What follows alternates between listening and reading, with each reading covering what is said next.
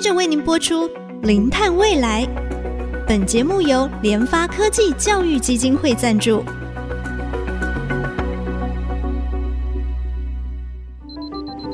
前瞻能源新方向，以科学与科技迈向近零碳排，智慧永续，与您一同开创零碳未来。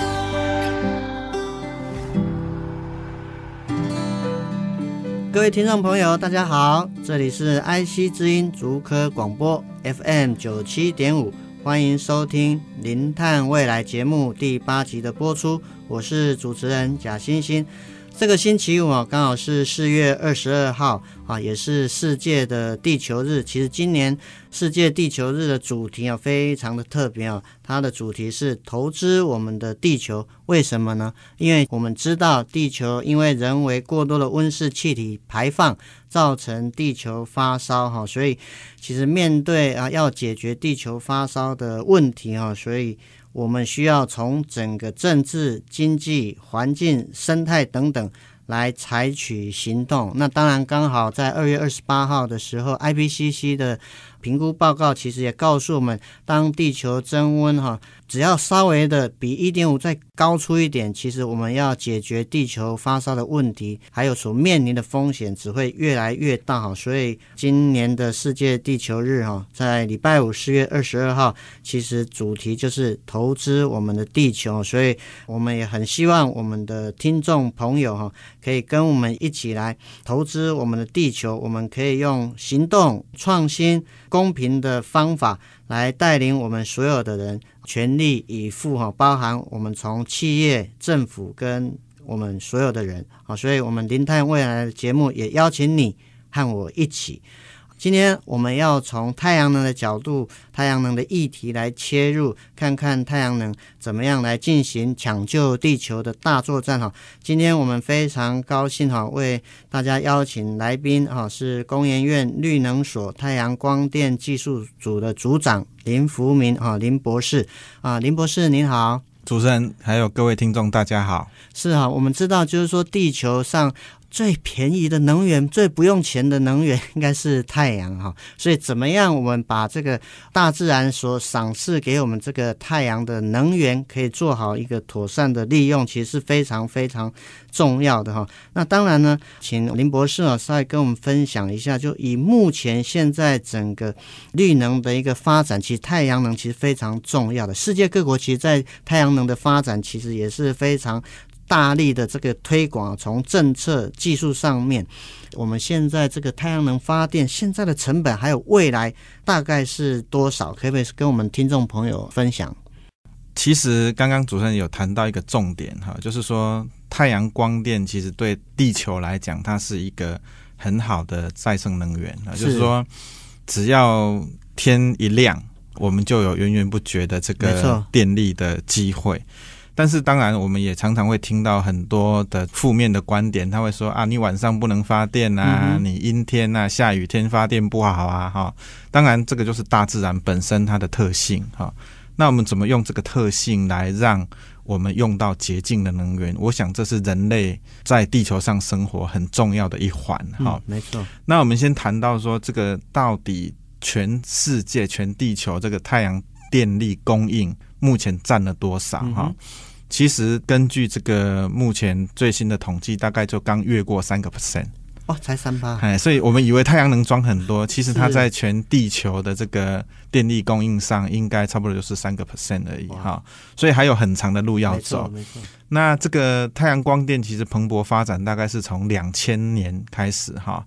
德国或者是日本，好，那陆陆续续有很多刺激的方案，嗯哼，等于它是一个由政策引导产生的一个产业，哈，你要用这些异于一般的传统发电机组的这种发电方式，成本一开始会比较高。对，一直以来太阳光电大部分都是政策引导型的一个能源政策。是，那我们刚刚有讲到说，它大概是差不多三个 percent 左右嘛，哈，所以每年大概都是零点四、零点五这个幅度，还是很慢啊。电力供应很慢，因为它晚上不发电嘛，啊、哦哦、啊，所以阴雨天不发电，所以它整体的电力来讲的话，它是成长的幅度是有限。好、嗯，那到底全世界现在装了多少？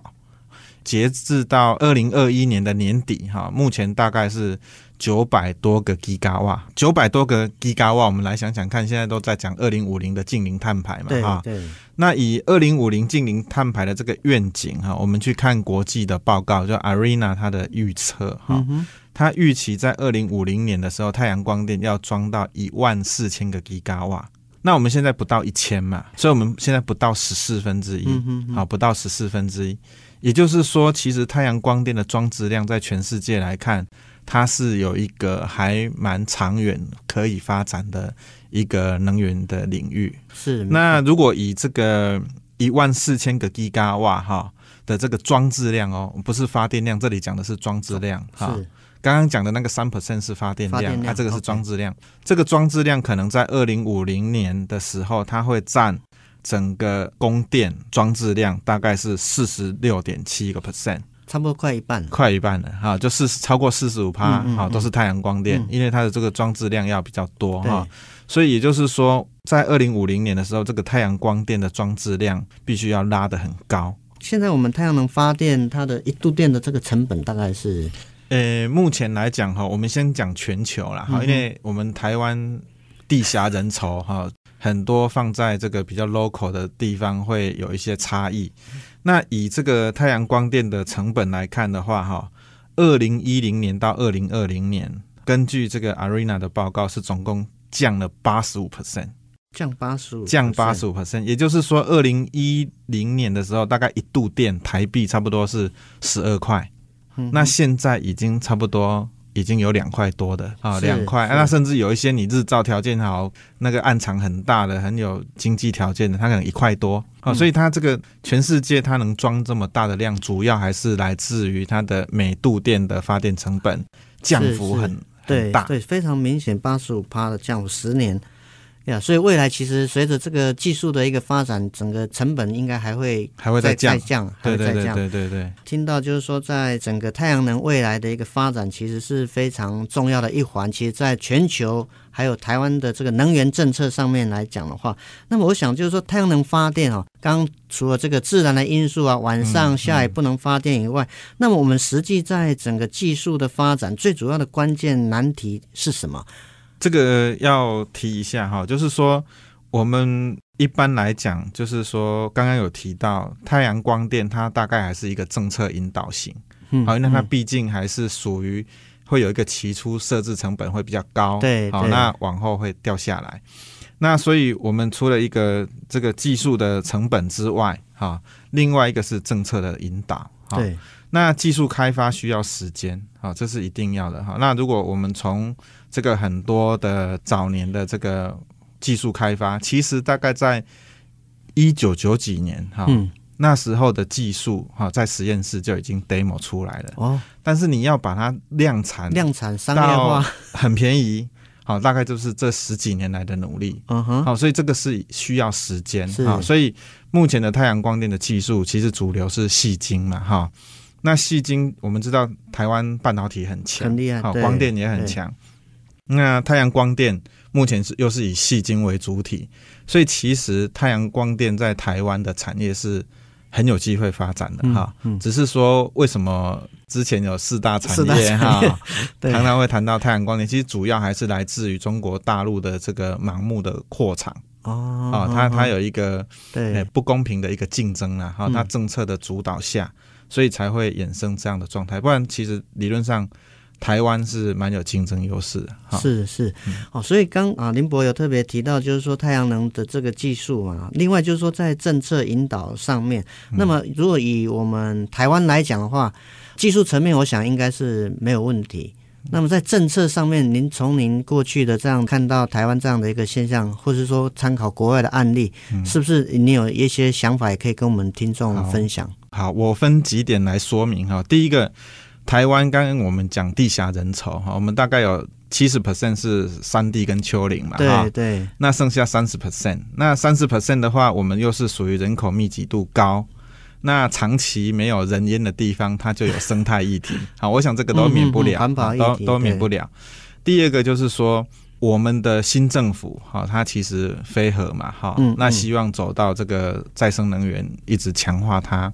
那我们从一百零五年哈，大概二零一六年开始，我们如果把太阳光电的装置量到去年底哈，我们的成长率将近五倍或五倍多哦，五倍的成长。所以，所以其实，在新政府上任之后这几年的那个努力啊，其实那个量是非常大，但是。相对的，我们也遭遇了很多以前没遇过的问题。嗯，例如、啊，例如就刚刚讲的，我们开始大量的地面型设置，会有一些跟竞合的问题。嗯，啊，嗯、很多人他会有说什么农地为什么没有农用，或者是变成种太阳能？对对对对。但是这边我要跟大家澄清一件事情哈，目前开放的都是以不利农业经营哦，啊，或者是你必须要互利共生的。好像说你渔电共生哦，对，这些一地两用哈，互利共生才是推动主流。那刚刚提到很多那种比较属于负面的哈，那个坦白讲是没有被开放的。好，所以目前来讲是处于一个管理还蛮严谨的一个方向，但是我们又遇到要快速设置，我们的政府从行政院、经济部到各部会。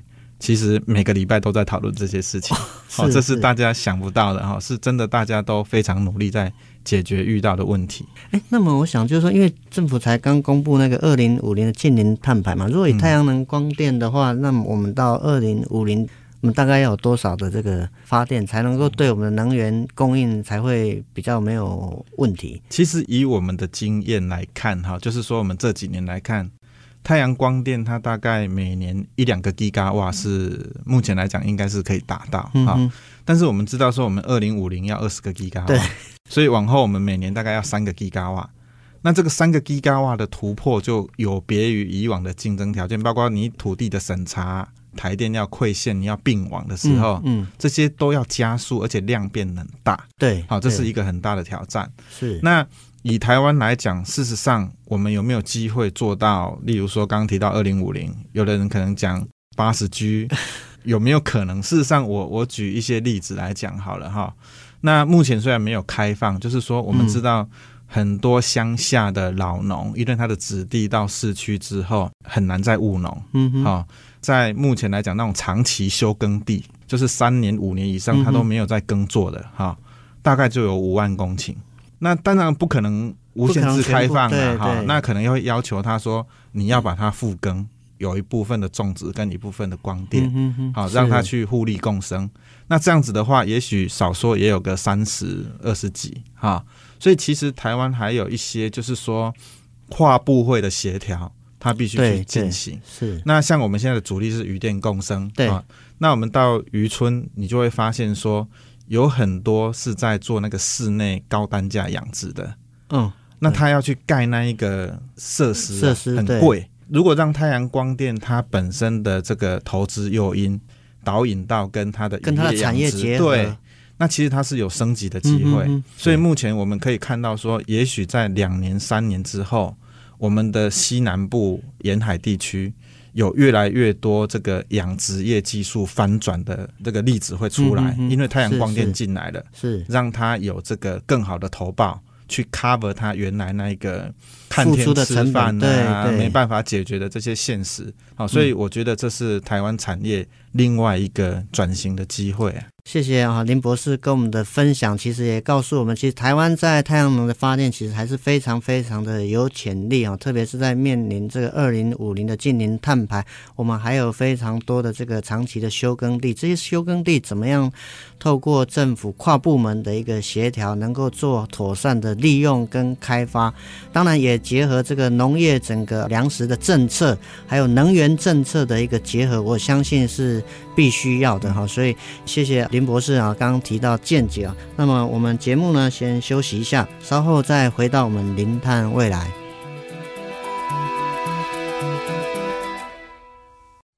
欢迎回到爱惜之音竹科广播零碳未来节目，邀请到工研院绿能所太阳光电技术组的组长哈林福明林博士哦，跟我们谈到太阳能发电趋势，以及其实从台湾未来政策的一个发展的一些建议跟想法。因为太阳能发电之后，其实还是牵涉到它怎么样把这个能量储存下来再利用，所以在储能这方面，它有没有一些新的一个技术？那么现在到底面临的一个个问题跟难题是什么？我这边分几个层面来说哈，就是说以太阳光电本身的技术，我们知道刚刚有提到，就是说都是细嘛哈，对，细晶圆。但是细这个材料，太阳光电就是说你吸收太阳光，你要产生电力，好，它本身这个半导体的一个光电转换，嗯，它有先天的限制，你材料定了大概就定了哈。那细的理论极限大概是在二十九或三十 percent 之间。三十算三十啊，算三十好了。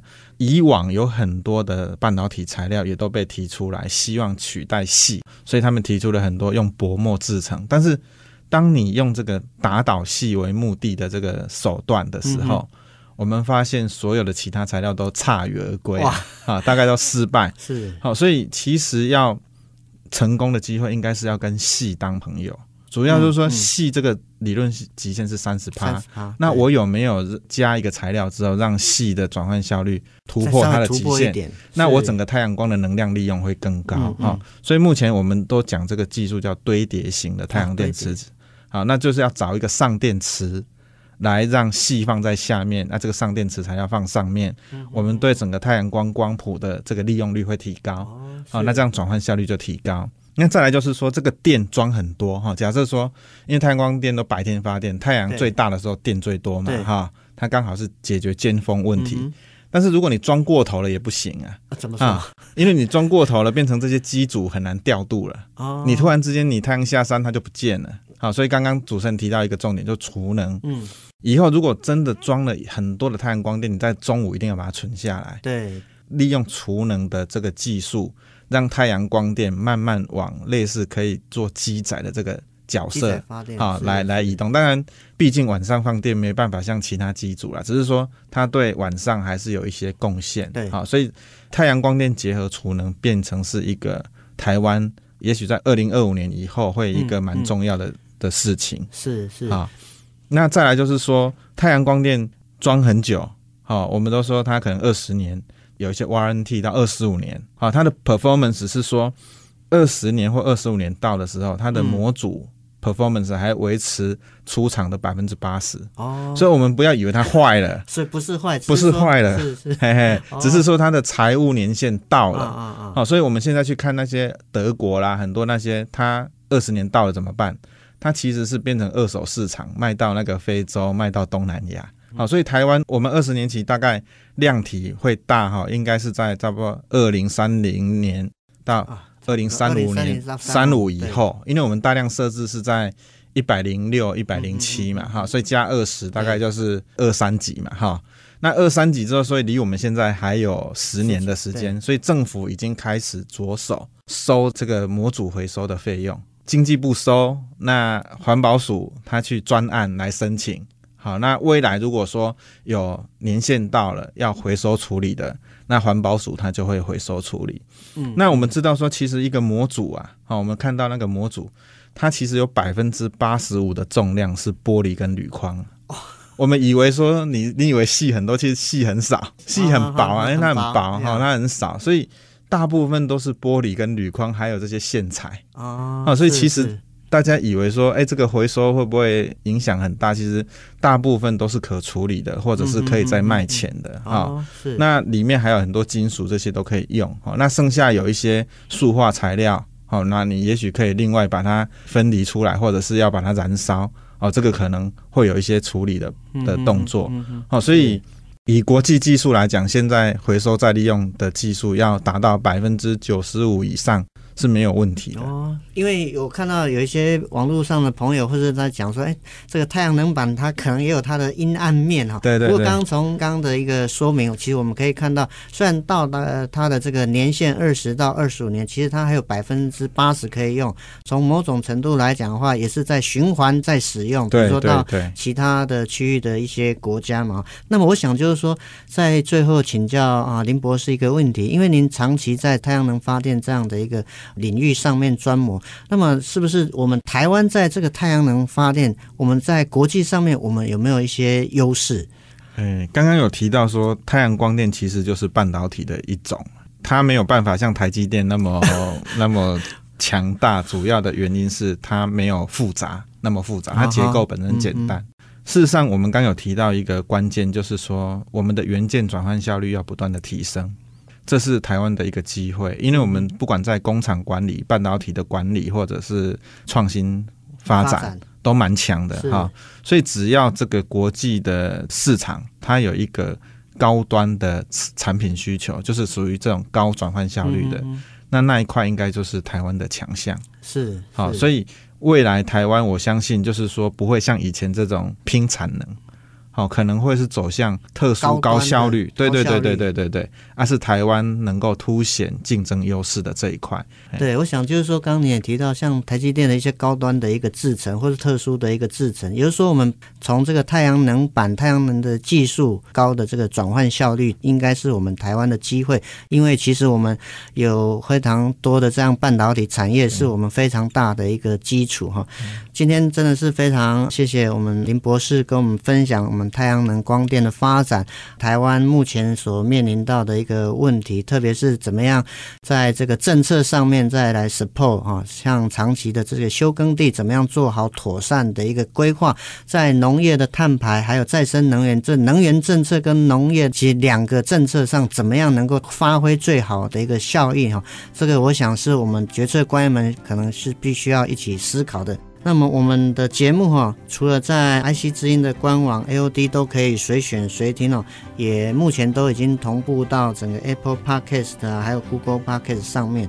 欢迎我们的听众朋友上 Podcast 搜寻关键字哈“零碳未来”，记得按下订阅哦。感谢大家，下周同一时间我们再会。本节目由联发科技教育基金会赞助播出，联发科技教育基金会。邀您一起响应净零碳排，以知识驱动更好的未来。